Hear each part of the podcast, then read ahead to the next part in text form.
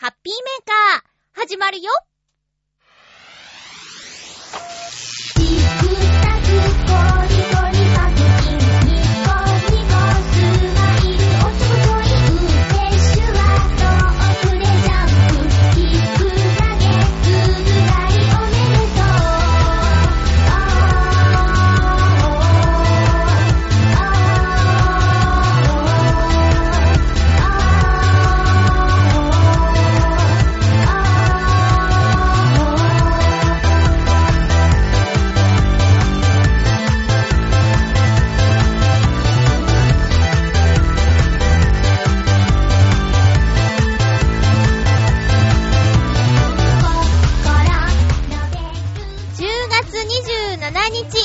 日、のハッピーメーカー。この番組は、ハッピーな時間を一緒に過ごしましょうというコンセプトのもと、ちょあへよ .com のサポートでお届けしております。すっかり秋ですね。もう肌寒くって、これぐらいがちょうど大好きな私ですよ。今日も最後まで1時間よろしくお願いします。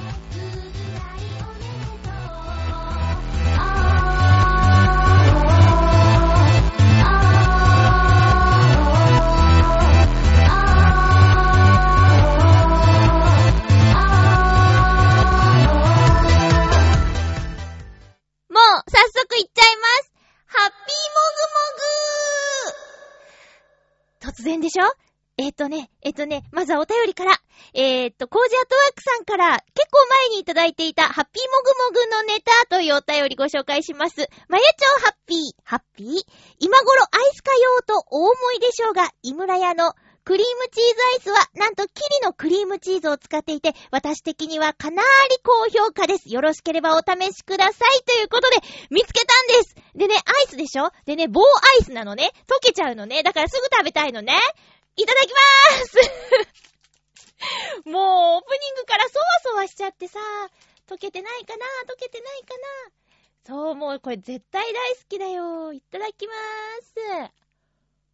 うー、冷たい。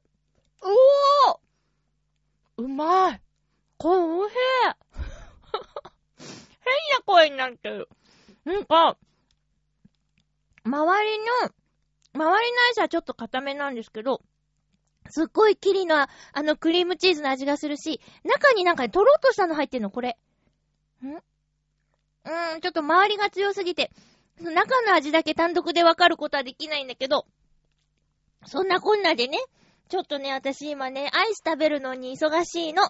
でね、ちょっとね、前回あの、伊藤良太くんがゲストに来てくれて、なんか CD を配るとか言ってたでしょ 今すごいもう体勢が厳しい。あの、えっ、とね、なんて言うんですかね、宣伝の CD を作って、それをちょっと街で、えー、適当な方にもらってもらおうって言っていた、その CD を私ももらったので、それに入っている、えー、31日発売、10月31日発売のノートノーツファーストアルバム、ハピオロジーのダイジェストミュージック、およそ7分間なんですけど、ちょっとアイス食べる間聞いててもらってもいいですか？いいですかね？よし、じゃあ行くよ。えー、っと、私がアイスを食べ終わるまで聞いててくださいね。えー、ダイジェスト、スタートマイペースで歩いてきた耳をすませば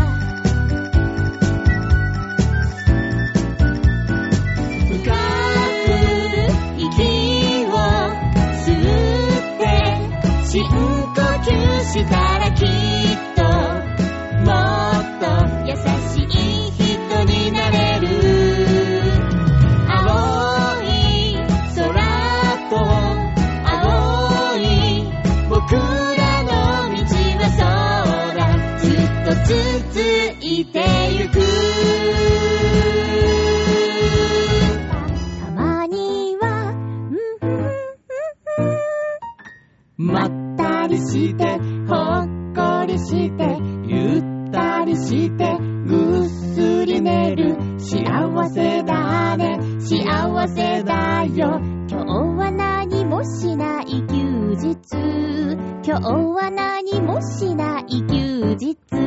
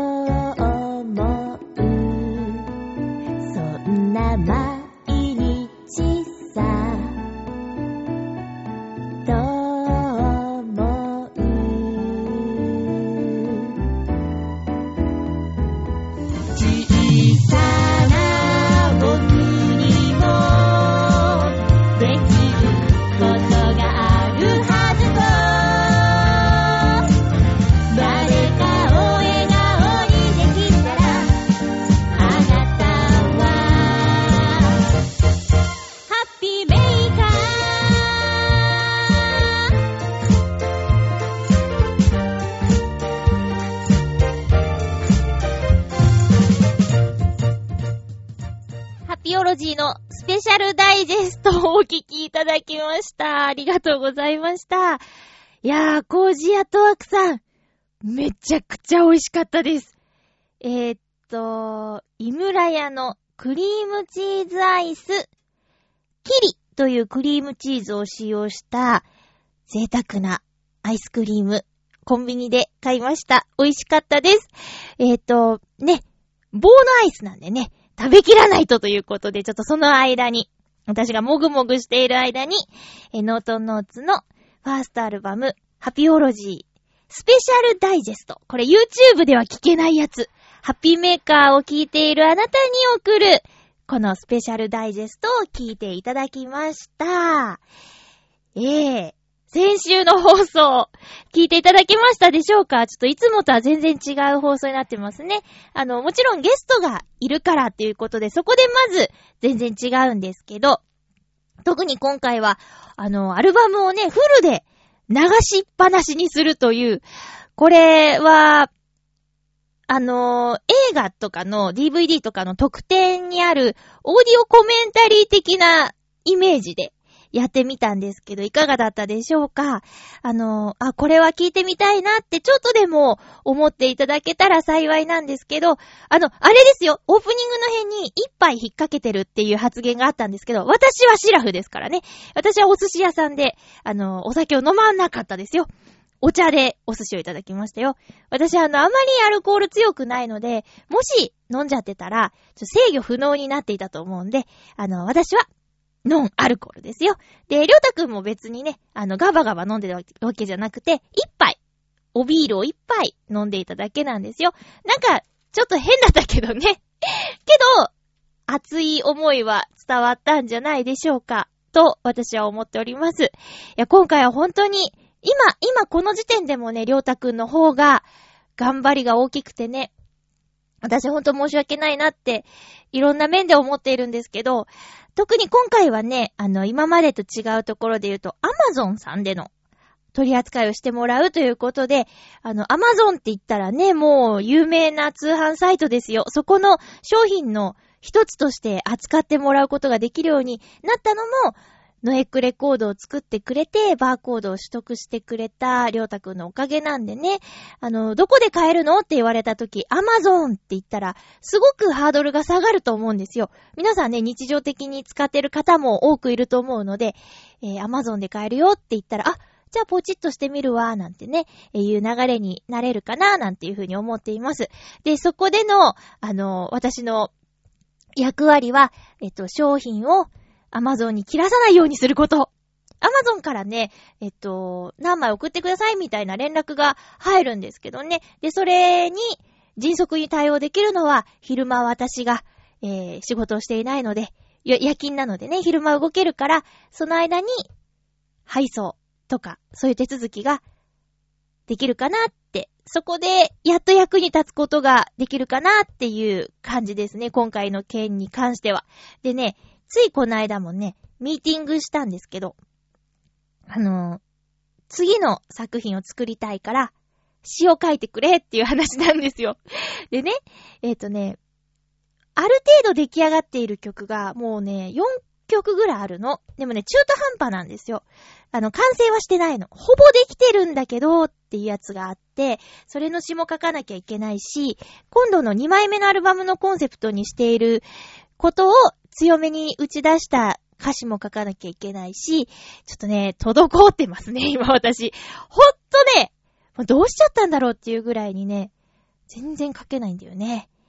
ねで、ある人はね、もう書きたいこと全部書いちゃったんじゃないのっていう風にも言う人がいて、もう確かに、ハピオロジーをね、もう今ヘビーローテーションで何回も聞いてるんだけど、確かに、言いたいことはほとんど 言っちゃってる感じするよね。だから、そこを、もっとあのー、掘り下げて、とか、もっとピンポイントで、こういう歌を歌おうとか、そういう風に作っていかないといけないなとは思っています。もうほんとりょうたくんには頭が下がりっぱなしですよ、今回の件に関してはね。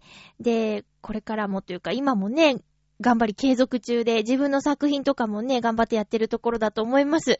で、収録しているのは日曜日なんですが、えっ、ー、と、月曜日、ライブのリハーサルをもう私たちね、大人になったからね、時間を有効に使おうということでね、スタジオでリハーサルすることになってますよ。予約が取れたらね、予約取れるといいな。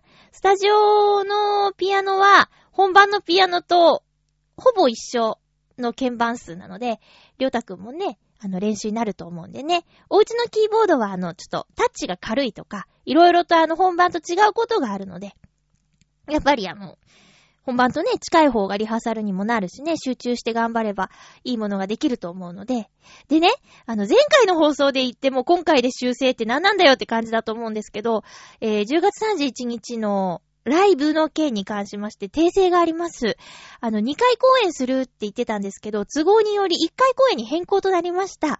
えー、変更後、もうこれで確定なんですけど、えっと、10月31日土曜日、浅草橋にありますピッツェリアボーノボーの会場時間が18時30分、開演が19時となっております。で、要予約、定員およそ25名様ということで、予約は必ずしてください。当日突然お越しいただいても、あの、ちょっと入れない可能性があります。前回ね、ちょっとサプライズ入場の方が多くって、もうぎゅうぎゅうになっちゃって大変だったんですけど、あの、今回、しっかり予約制ということでよろしくお願いします。ちなみにあの、ハロウィンの日と被っているせいか、ちょっとのとのつ飽きられちゃったせいかわからないんですけど、今んとこお席に余裕はあります。あるので、ぜひ来てほしいなと思っております。よろしくお願いします。ほんとちょっとね、来年からの活動にね、差し支えがありますよ。もう集客が見込めないとなったらライブするの怖くなっちゃうからね。うん。あの、無理は言わないんですけど、できれば来てください。年内最後のライブになりますのでね。で、来年のライブの予定は今んとこ決まってないので、え次いつお会いできるかわからないですよ。これなんだろうね。な、何の脅しかな脅しじゃないですよ。脅しじゃないですよ。会いたいなと思って。だからよろしくお願いします。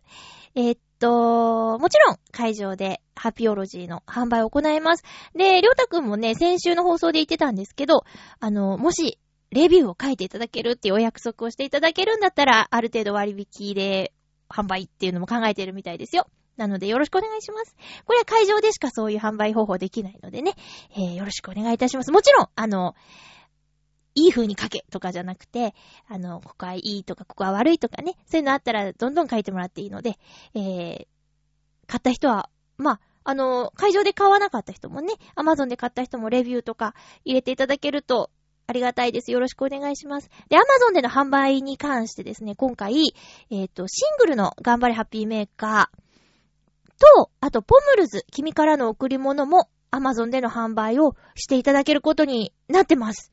なので、もしまだ手元にないよという方はアマゾンでもう買えるし、チョアヘヨのサイトでも買えます。値段は、どうだっけ？一緒かな？うん。なので、よろしくお願いします。えー、というところでしょうかね。え、っと、では、お便りご紹介しながらハッピーメーカー1時間の放送で頑張っていきたいと思いますよ。では、ハッピートークハッピートーク、今日のテーマは、好きなドーナツ。私、好きなドーナツっていうテーマにしていたことをちょっと忘れておりましたが、えー、皆さんからのお便りのね、あの、件名とかで思い出しました。ありがとうございます。えー、テーマ。うんと、ハッピーネーム。おー、久しぶりですね。大空さん、ありがとうございます。皆様、ハッピーです。ハッピーです。ご無沙汰しております。ありがとうございます。今回のテーマ、私の好きなドーナツ。びっくりマーク3つ。昨年、ミスドの期間限定、カルピスとのコラボ商品で、カルピスワッフ、カルピスポンデリング、カルピスシューエクレが好きでした。へえ、周りからの情報で知り、珍し物好きなので、これは食べてみたいと思いミスドに行ってきました。思った通り甘かったですが、食べ応えがありました。今年はまだミスドに行っておりませんが、また期間限定物があったら行こうと考えてます。ありがとうございます。食べてないなぁ。CM はすごくインパクトあったよね。今、ミスドってさ、マツコデラックスさんが CM キャラクターだっけ？なんか美味しそうに食べるしさ、ちょっとなんていうか、褒めすぎないところがいいよね。カルピスのね、気になってたんだけど、いや、浦安にあったミスドなくなっちゃったからね。あの、今までよりもちょっと縁遠くなっちゃいました。前はね、ふらっと寄ってね、ミスド買って帰ろうとかあったんですけど、新浦安の大英の中にはミスド入ってますよ。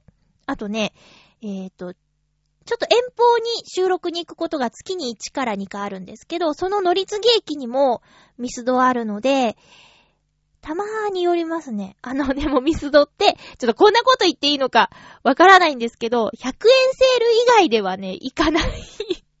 最近そうなっちゃってる。あ、100円だって言って、行くか、あの、朝のコーヒーとドーナツとのセットの時しか行かないですね。通常価格で、じゃあちょっとドーナツ買ってこうとはならないですね。うん。まあ、そのね、お客さんを呼ぶための100円セールだったりもするとは思うんですけど、まんまともうその時しか買ってないっていうね。ええ そうなんですよ。そういうなんか期間限定のコラボとか、やっぱり気になりますよね。私も新しいもの好きなので、あのーそういう、今しか食べられないとかっていうのは気になるんですけど、このカルピスも気になってたんだけど、近くになかったっていう理由でね、ちょっと食べることができませんでした。はい。続きましては、ハッピーネーム、七星さん、ありがとうございます。えー、っと、まゆっちょハッピー、ハッピー？ドーナツですか。ちょっと前の仮面ライダーを思い出しました。主人公が好物なんですが、新製品出し、出てもシンプルなのしか頼まないんですよね。ほーん。え？私仮面ライダーちょっと前って、どれだろう？ちょっと前の仮面ライダーって、ちょっと前ってどれぐらいかな？私が見てないやつだね。えさて、私が好きなのは、ポンデリングです。あのもちもち感がたまりません。噛み応えもよし、ほのかな甘みもよしです。食べるとしたら、これが一番いいですかね。それでは、ありがとうございます。これもミスドの商品。まあ、ドーナツといえばミスドですよね。ミスタードーナツですもん。えー、ポンデリング私も好きですよ。あの食感は家じゃ作れないなという感じがします。でね、最近ちょっと贅沢なんですけど、またこれも100円の時に出会ってしまったんですけど、あの、ポンデリングを半分に、なんていうか、スライスハンバーガーみたいなイメージでね、スライスしてあって、その中になんか挟んであるやつがあって、それね、美味しいんですよ。で、クリームだけっていうのもあるし、中に何か、ちょっと歯ごたえのある、クッキーかな？そういうのも挟んであったりするのがあって、ポンデリングのデコレーションしたやつもおすすめです。シンプルなポンデリングももちろん美味しいんですけど、そうやってちょっと贅沢にチョココーティングしてあって、中にクリームがしてあってっていうの、あ、これ最近食べたな。なんだっけな。エンゼル、なんとか、フレンチクルーラーみたいなイメージのやつがあってね。それ美味しかったですよ。今ね、ちょっとそわそわしてるんです。なんか玄関からチャイムの音が聞こえる。チャイム。誰だろう 多分ね、あの、この時期、えっ、と、今日、20、25とか26日でしょ？多分ね、アマゾンでね、定期購読してる野菜ジュースが届いたんだろうな。ごめんね、ちょっとイルスするわ。ごめんなさい。ピンポンピンポンってすげーなってる。電気ついてるからだろうな。でもヘッドフォンしてるから遠くで聞こえんだよ。ごめんなさいね、ヤマトさん。多分ヤマト。佐川さんかな。えー、七星さんありがとうございます。私もポンデリング好きですよ。続きましては、ハッピーネーム、コージーアットワークさん。ありがとうございます。まゆちょうハッピー、ハッピー、ドーナツ。オールドファッションのようなシンプルなドーナツが好きです。が、誰かのところに持っていくなら、フローレスタの動物ドーナツ。美味しいのはもちろん、見た目が可愛いので受けます。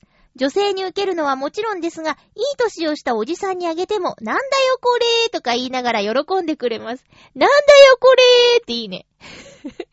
子供はもちろん、狂気乱舞します。狂気乱舞します。まゆちょも喜ぶのかな？ちなみに私の定番のおもたせは、ミケ、親子、トラ猫、黒猫、ブラウンの4つ詰め合わせです。では。これもしかしたら見たことあるやつかも。商品のリンク先が書いてある。あー知ってるー見たことあるかわいいよ。フロレスタの動物ドーナツで検索すればきっと出てくるよ。へえ。あ、こんなに種類あるんだね。ほー。あ、あ、動物じゃないやつもある。動物ドーナツ。動物ドーナツは動物ドーナツで。あーわーすごいかわいいねあ、いい。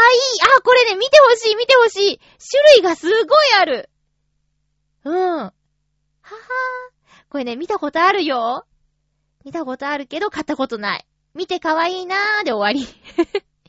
お土産にね、そうか、自分用じゃなくてね、フロレスタ、フロレスタの動物ドーナツ。これね、一見の価値ありますよ。そして、お土産にしよう。何、何にしようって思ったら、これ迷ったら選ぶと、そうですね、女の子は、キャーって言うと思うし、狂気乱舞の子供、目に浮かぶようですよ。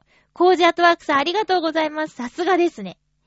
続きましては、ハッピーネーム、フクロウのキッさん、ありがとうございます。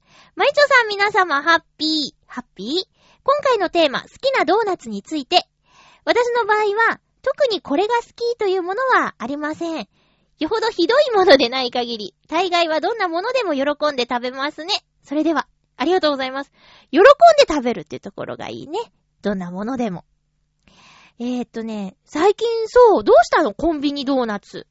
なんかさ、えー、フランクフルトとかアメリカンドッグとか唐揚げ的なやつの隣にドーナツ置いてあるよね、コンビニ。あれどうしてドーナツを着始めたんだろうね。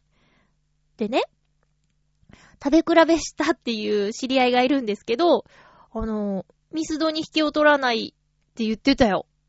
私まだ、あ、そうだ、なんかね、ツイッターかフェイスブックかなんかで、ちょっと話題になってた、えー、っとね、あ、なんだっけな、ローソンの、うーん、あ、なんで忘れちゃったんだろう。ローソンのね、あ、クイニーアマンだ。クイニーアマンっていうのが、とても美味しいっていう情報を見て、で、食べてみたんですけど、私ね、クイニーアマンが初めてだったんですよ。ローソンのそれが。だから比較とかができなくて、わからないんだけど、それはそれとして、サクサク生地にカラメルされてて、カラメルコーティング。キャラメルコーティング？カラメルコーティング？されてて、サクサクとふわふわ、パリパリみたいな感じですごく美味しかったですよ。ただまあこれね、習慣化するともうブクブク太っちゃいますよ。うん。気をつけないとね。だから、ミスドはなくなっちゃったけど、浦安の駅の近くには。でも、コンビニでドーナツ買えるから、ドーナツがすごく身近だなっていう感想かな。うん。私もね、えっと、そうだな人前で食べにくいなって思うドーナツはあるけど、でも、味とか、そういう意味では、えー、大体好きですね。ただ、うんとね、まあ、フレンチクルーラーって、ちょっと生地が、空洞が多いやつは、なんか油が強く感じちゃって、ちょっと苦手かもしれません。だから、オールドファッションみたいなギュッとしたやつの方が好きかな。ポンデリングもギュッてしてますよね、生地が。うん。だから中がふわふわすぎる、なんていうの空洞？空洞がいっぱいあるやつは、よりはギュッとしたやつの方が好きですね。どちらかというと。で、クリームたっぷりは人前じゃ食べづらいなーっていうのがあって、なんかあるよね。まあ、つい例えがミスドになっちゃうんだけど、ミスドもさ、穴の開いてないドーナツでさ、あの、クリームパンみたいな感じのやつのクリームたっぷり入ってるやつ、入ってるやつは、うーん、食べづらいという意味で苦手かな。うん。何かっこつけてんだって感じなんですけど。えー、あ、そうか。コンビニは、あれかな？コーヒーのお供にみたいな感じで出てきたのかな？確かにブラックコーヒーとドーナツとか合いそうだよね。まあ、最近ちょっと紅茶を飲む機会の方が多いんだけど、眠気覚ましにはやっぱりコーヒーかな。カフェインがとっても効く体質なので、えーと、起きてなきゃいけないっていう時には、エナジードリンクの前にコーヒーでなんとかしてみる。で、コーヒーでなんとかできなかったら、エナジードリンクを飲むっていう私の中の流れですね。うん。お便りありがとうございました。なんかいつもより多くて嬉しかったよ。えー、ということで、ハッピートークのコーナーでした。今回はね、ちょっと普通歌もたくさんいただいているので、ご紹介していきたいと思います。まずは、ちょっとオープニングで話しちゃったんですけど、えっ、と、前回の放送にまつわるお便りをいただいているのでご紹介しますね。ハッピーネームコージーアットワークさん。ありがとうございます。まゆっちょハッピー、ハッピー？先週の特別番組、かっこはてな、特別ですよ。え音楽活動を楽しんでいる雰囲気が伝わってきました。共同で行う創作作業は大変なことも多いけれど、楽しいこともいっぱいありますよね。実は、お二人の会話に集中して、後ろで流れている曲をほとんど聞くことができませんでした。まあまあまあまあね。えーまあ、アマゾンさんに聞かせていただきます。かっこ笑い。ありがとうございます。ライブには来れないんですよね。残念だなぁ。年内最後。コージャットワークさん、本当にメール常連さんでたくさんいただいてるから、直接会ってお礼とかしたいのになーってね。うーん、残念だけど、まあ、しょうがないよね。また来年もそういう機会が作れたら、お会いできることを願っておりますよ。あまりお客さん少ないとね、ライブ、ちょっと怖くなっちゃうけどね。うん。えーと、そうですね、ちょっと、どうなんだろうね。前回の放送は、やってる方は楽しく喋っちゃったけど、聞いてる方はどうだったでしょうかこういう風に言ってもらえるとありがたい。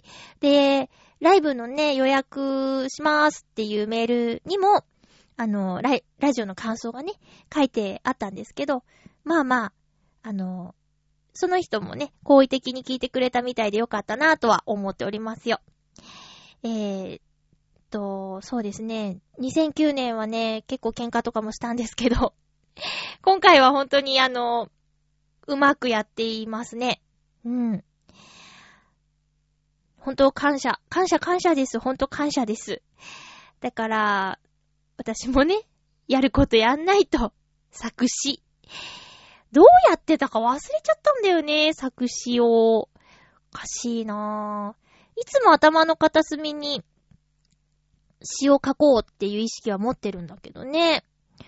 なかなか、ちょっと海の苦しみ。なんか一本書ければスルスル出てくる気がするんだけどね。やんないけどね、いけないですね。えー、でした。コージアットワークさんありがとうございます。えー、続きましては、ふつおたご紹介しますよ。青のインプレッサさん、ありがとうございます。まゆちょさん、ハッピーでございます。ハッピーでございます。さて、先週、これ、先々週になっちゃったね。先々週のおたお手紙で、本名で読まれて爆笑したと書いてましたが、実は、勝負をかけたいときに、本名で勝負をすれば、読んでくら、読んでくれるだろうと考えております。ちなみにこの番組では、ラジモ、ラジオネームですからね。これ勝負をかけてないっていうことね。えー、商品の名前は NG なので、一応ご報告いたします。ん？ちょっとね、よくわからない。話は変わりますが、あの、青森の新米、晴天の霹靂という新米が発売しましたのですが、どこに送ればいいのでしょうか？ん？もちろん、まゆちょさんが一人で食べるのもいいし、ラジオ局で分けるのもいいですけど、ただ予算の関係上2キロしか送れないんですよね。どうしましょうというお便り。ありがとうございます。えー、っと、うーん、うん。まあ、勝負しなくてもね、このハッピーメーカーではお便りをご紹介することができますよ。あの、余裕があるのでね。えー、っと、はい。青のインプレッサさん。あ商品の名前は NG なので一応ごしょご報告ってどういうことなんだろうな。インプレッサって商品の名前なの？インプレッサっていう車あるよね。それ関係ない？ちょっとね、よくわかんなくてごめんね。あと、お米？送ってくれるんですか ?2 キロ。え？そりゃあ、いつもお世話になっている本部に送って差し上げてくださいよ。もう私、チョアヘヨがなかったら、喋れないですからね。もう、私、私からのお礼という形で。それダメか。それダメだね。いや、あのね、えっ、と、晴天の霹靂っていう名前なんだ。かっこいいね。映画あったね。見ました？大泉洋さんの出てる。劇団ひとりさんの原作監督のやつ。晴天の霹靂ね。あの、手品に挑戦ってやつね。見ましたよ。同じ名前だ。あの、送り先は、チョアヘヨの本部で、本部でどうぞという形で送ってください。送っていただけるならね。よろしくお願いします。ありがとうございます。気を使ってくださって。見かけたらね、ちょっと、挑戦してみようかなと思いますよ。最近はね、お米に気使ってないな。なんか無洗米とか買っちゃってるもん。ダメですね。これから寒い季節になるでしょ？また寒いから、つって洗うのがちょっと大変だから、とか言って、無洗米買っちゃいそうだな無洗米ほんと楽なんだよ。だって洗わなくていいんだよ。あー、楽とか言っちゃいけないよね。こう気持ちを込めてお米を洗うところから愛情料理をするっていう、にゃうにゃうにゃ。言ってるだけ。言ってるだけですよ、もう本当にね。青のイプレッサさん、ありがとうございました。続きましては、うーんと、コージアットワークさんからの普通歌をご紹介しましょう。ちょっとね、長めのメッセージですよ。えー、っと、まゆっちょハッピー、ハッピー？うちの猫、クルツは、血統書付きではなく、これあの、名前がすごかったから、血統書付きなんですかっていうね、話をしたところのお返事。もうね、熱がすごいよ。えっ、と、血統書付きではなく、川の河川敷で保護した子猫です。夏の夕暮れ、橋の下に子猫の姿がちらっと見え、コンクリートで固められた河川敷に降りてみると、黒猫の子猫が走り寄ってきました。生後1ヶ月にも満たない子猫がこんなところにいるはずがありません。あたりを見回すと、橋の下に黒いトートバッグが落ちていました。しかもその中から別の黒猫と三毛猫がこちらに向かって走ってきました。ああ、捨てられたんだ。というわけで、3匹を連れて、診療時間が終わったばかりの動物病院に行き、終わりの掃除をしている中お願いして、検査と苦中、過去、飲みやダニの駆除をしてもらい連れ帰りました。ああ、診療時間が終わってても見てくれたんだ。優しい。3匹のうち、最初に私に飛びついてきた子猫がクルツ、クルツ。しかし彼は風邪のウイルスのため、片目の水晶体が破れ、ほとんど失明状態でした。獣医さんに、目を摘出手術しますかと聞かれましたが、ひょっとして治るかもしれないと思い、そのまま連れ帰ることに。その後、他の2匹はそれぞれ大きな家に里子として引き取られ、体が弱く、目に障害のあるクルツは私の手元に残りました。幸い、彼の破裂していた眼球は、驚異の復活を遂げ、目に小さな白い濁りが残ったものの、ちゃんと見えるようにまで回復しました。体も丈夫になり、その後は病気一つしていません。すごいね、目取らなくてよかったね。で、クルツの名前ですが、これは、彼に自分は捨てられたのではなく、川の上流にある国の身分の高い猫の子で、体が弱かったため、子供を一度捨てたふりをして拾うと、丈夫に育つという古い、古い習慣に習っただけだと言い聞かせたことに、端を発しています。つまり、高貴な家に生まれ、今は教育のため外国にいる家臣のもとに預けられて生活しているというわけです。おかげで私は飼い主ではなく、クルツ様の家臣になってしまいました。あ、そうそう。まゆちょも彼のことはクルツ様とお呼びくださいませ。では、あ、ちょっと、今までの文章でクルツクルツって言っちゃったけど、クルツ様のお話ありがとうございました。へえ、そっか、もう愛情がたっぷり溢れていますね。なんか、そういうね、あの、もうペット、家族にバックグラウンドストーリーを作って、そういう、そういう風に育てているっていうね。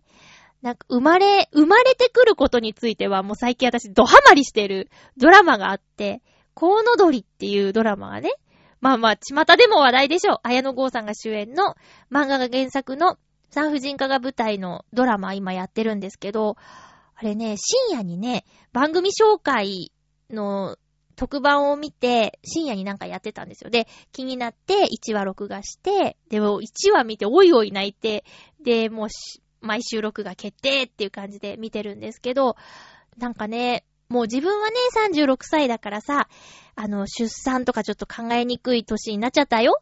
けど、なんか、あ、すごい神秘的なことで、大変なことで命がけなんだなって、お母さん本人もだし、赤ちゃんもだし、それを支える先生たちやスタッフさんとか、そういう皆さんのいろんな力があって、自分もそうして生まれてきたんだなっていうことをちょっと改めて感じたりね。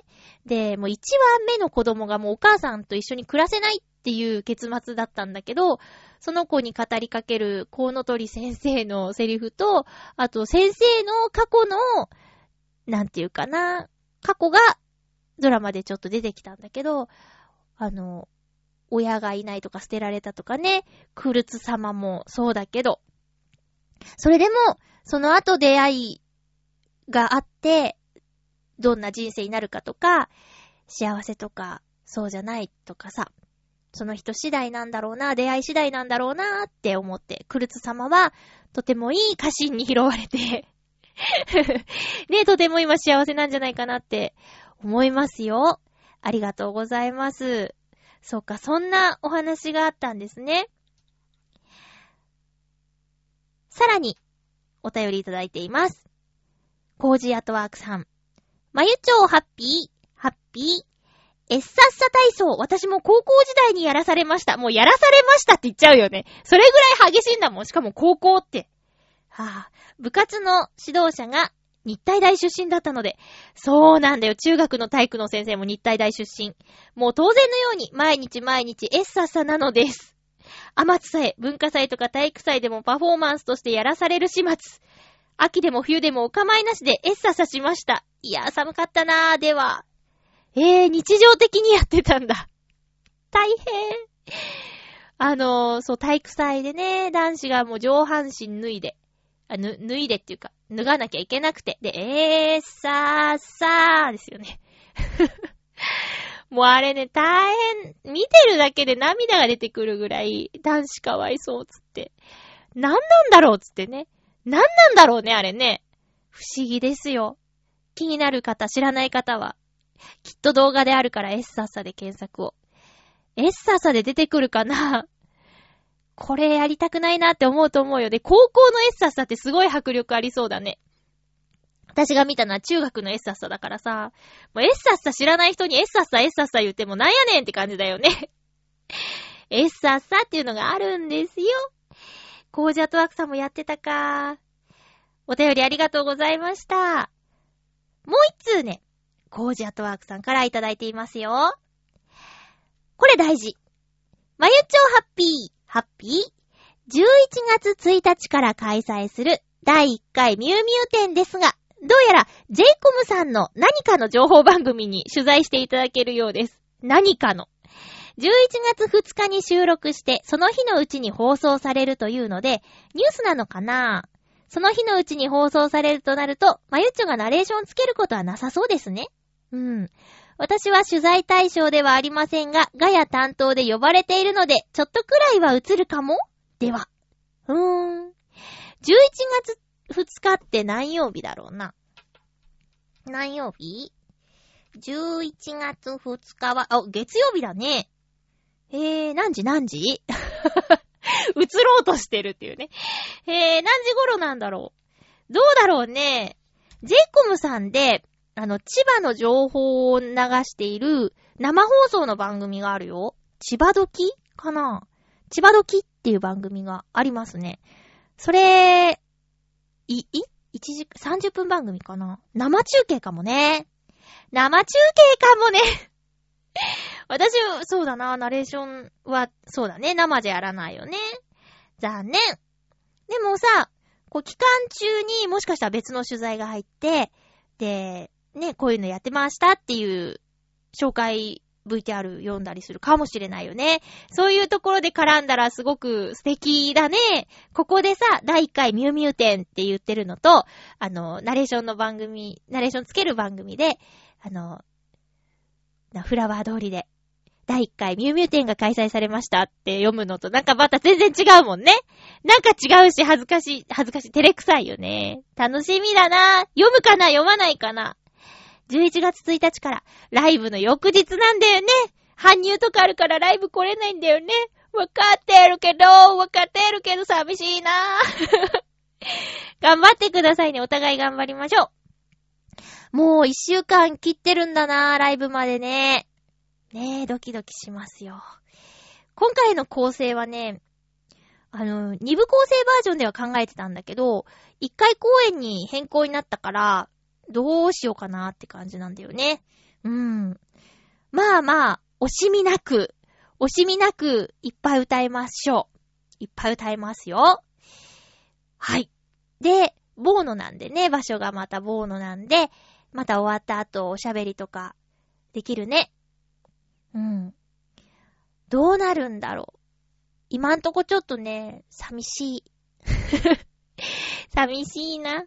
それでも来てくれる人がいるからさ、嬉しいな。寂しいけど嬉しいな。来てくれる人とは、もうほんとね、あの、定期的にお会いしてるから、なんか、あ、また、え、いやいや、久しぶりって感じで会えるよね。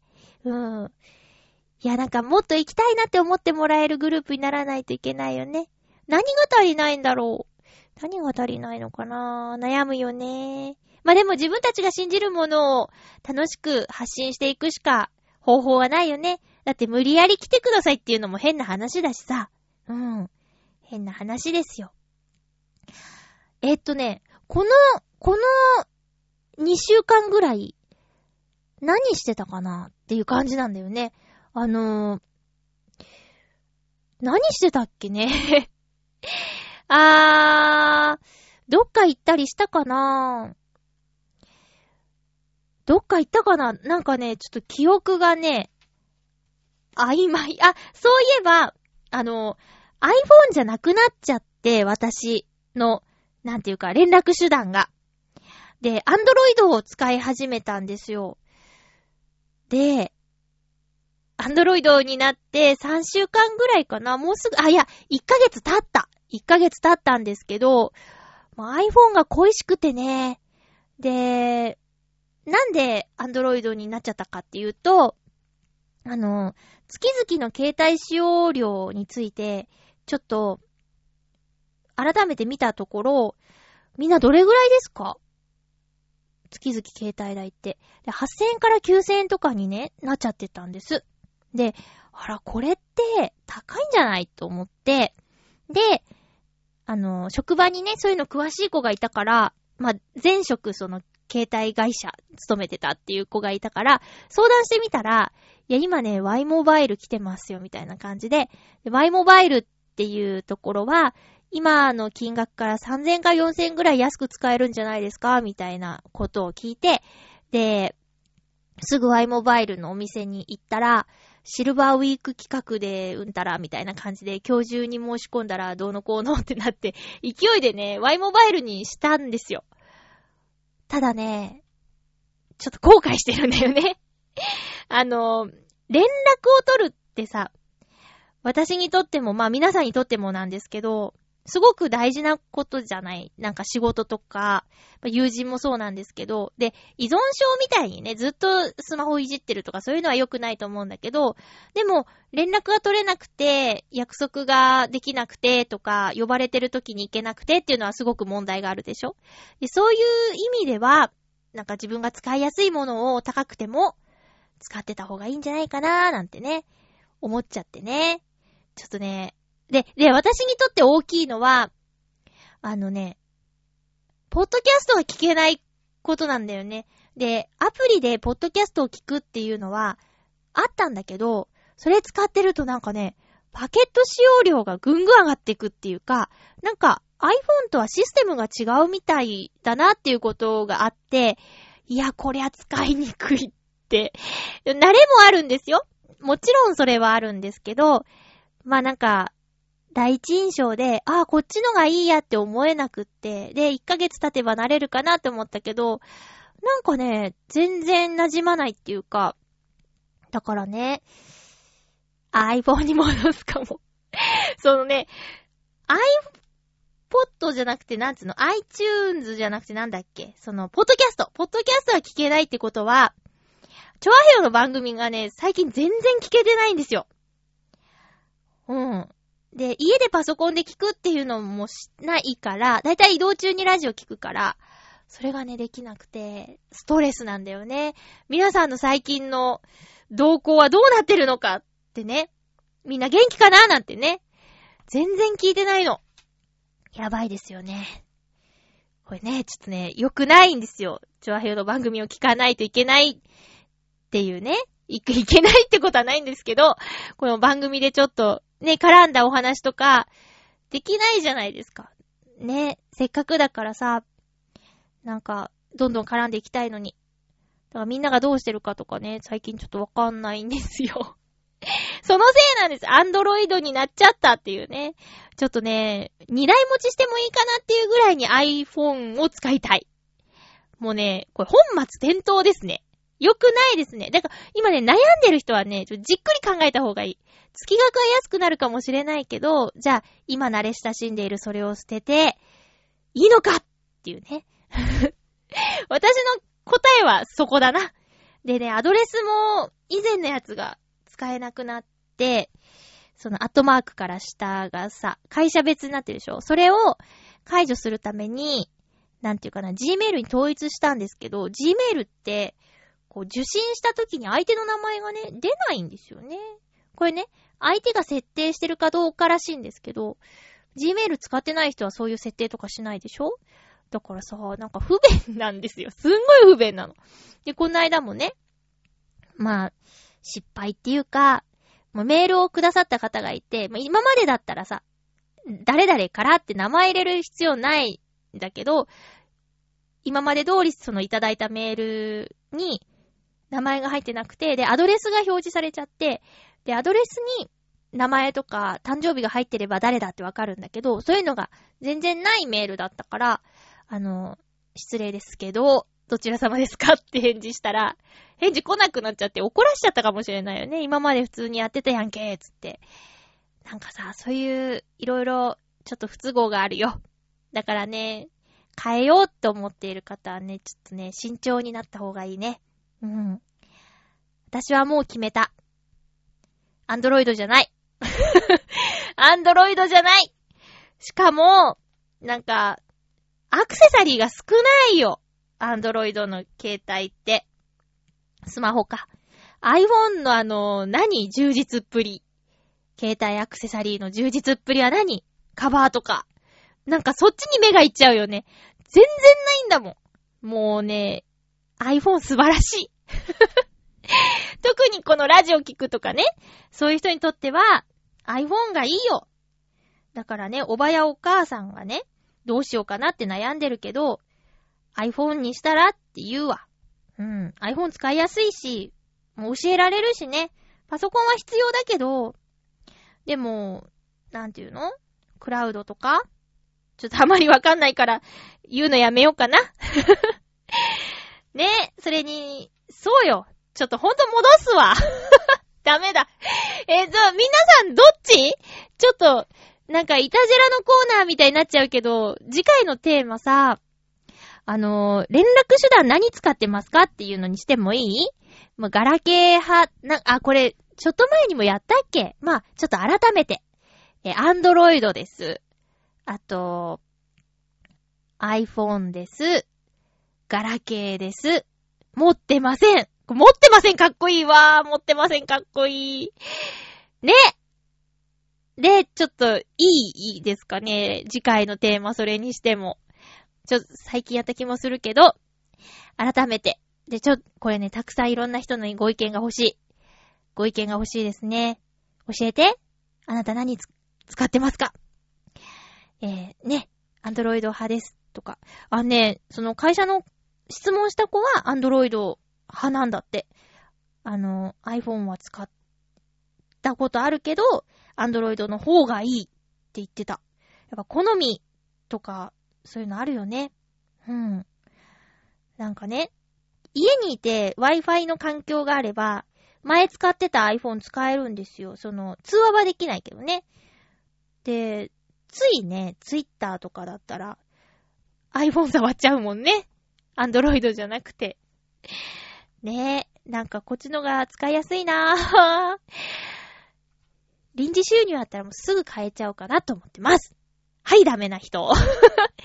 え、次回の予告は、えー、11月3日放送分を11月1日に収録する予定です。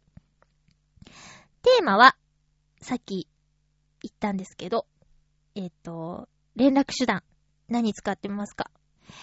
アンドロイド、iPhone、ガラケー、ないよこのどれかだと思うんだけどね、他になんかあるかなまあまあ、それ以外の方はそれ以外を教えてください。何使ってるかな。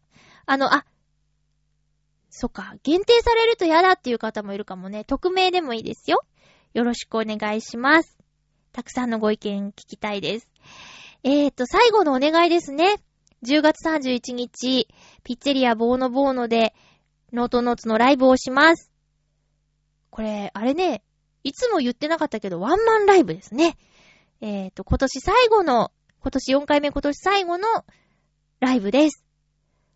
で、もしかしたらなんですけど、ボーノでは、もしかしたらしばらくやらないかもしれないですね。あの、新しいところに行きたいねっていう話を前回の放送でもしていたと思うんですけど、えっと、そんなこんなでね、もしかしたら、えー、ボーノでやること自体、しばらくお別れかもしれないという感じですね。で、えっ、と、えっ、と、会場が18時30分、開演が17、19時、夜7時、開演、6時半、会場です。えっ、と、チケット代はいりませんが、投げ先生をお願いしております。フード、ドリンクを注文してください。で、同じ日に、ノトノツファーストアルバム、ハピオロジー発売されます。会場で販売はもちろん、アマゾンさんでの取り扱いもあります。で、予約受付中なので、ぜひ、申し込んでください。よろしくお願いいたします。他に何かあったかな？あと、YouTube で、えっと、先ほど、番組冒頭でご紹介したダイジェストムービーも、あの、ありますので、えー、見てみてください。映像付き、コメント付きでやってますので、よろしくお願いいたします。他なんかあったかな？お知らせはそれくらいかな？えっと、ライブでお会いできるのを本当に楽しみにしています。遠くて来れないという方やね、お忙しい方もいるとは思うんですけども、よろしく よろしくお願いします。リスナーさん同士の交流にもなるしね。それ大事よね。お送りしてきました。ハッピーメーカー、そろそろお別れのお時間です。お相手は、まゆっちょこと、あませまゆでした。また来週ハッピーな時間を一緒に過ごしましょうライブでもハッピーに過ごそうね。ハッピー